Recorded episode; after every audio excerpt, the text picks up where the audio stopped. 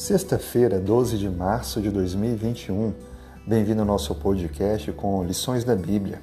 Hoje é o estudo adicional ou a conclusão do tema 11, esse tema espetacular que estudamos durante esses dias: Amor em Ação.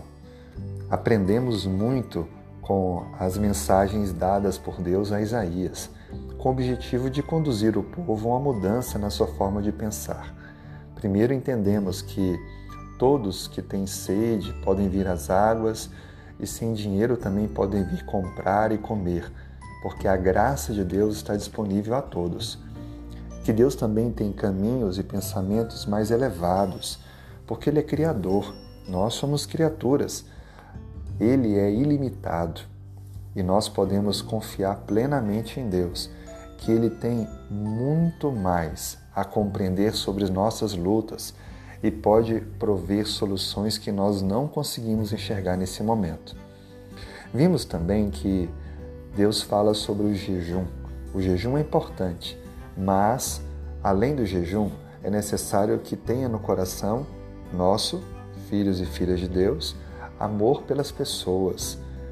Nada adianta fazer jejum e cumprir é, rituais eclesiásticos, litúrgicos, se não houver no coração amor por quem precisa do pão, do alimento, da visita, da atenção, da roupa. Por isso que é necessário avaliarmos se a nossa espiritualidade está formal ou prática. E também vimos que o sábado faz parte deste contexto, porque é um tempo separado por Deus para renovarmos as forças e dedicarmos de forma integral ao próximo. Talvez durante a semana, na sua luta diária, não foi possível fazer aquilo que é a nossa obrigação como filhos de Deus.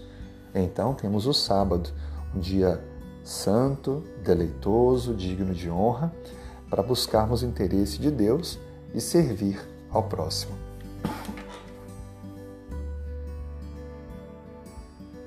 Hoje vamos então concluir falando justamente sobre coisas que temos que tirar e coisas que temos que adicionar em nossa vida. Precisamos tirar o orgulho, a ambição e precisamos adicionar simplicidade, renúncia e economia.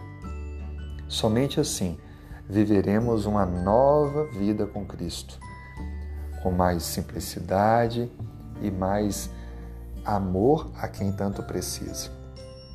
Que em nosso coração a generosidade possa ser sempre encontrada e que assim possamos viver a cada dia na certeza de estarmos mais perto da volta de Cristo.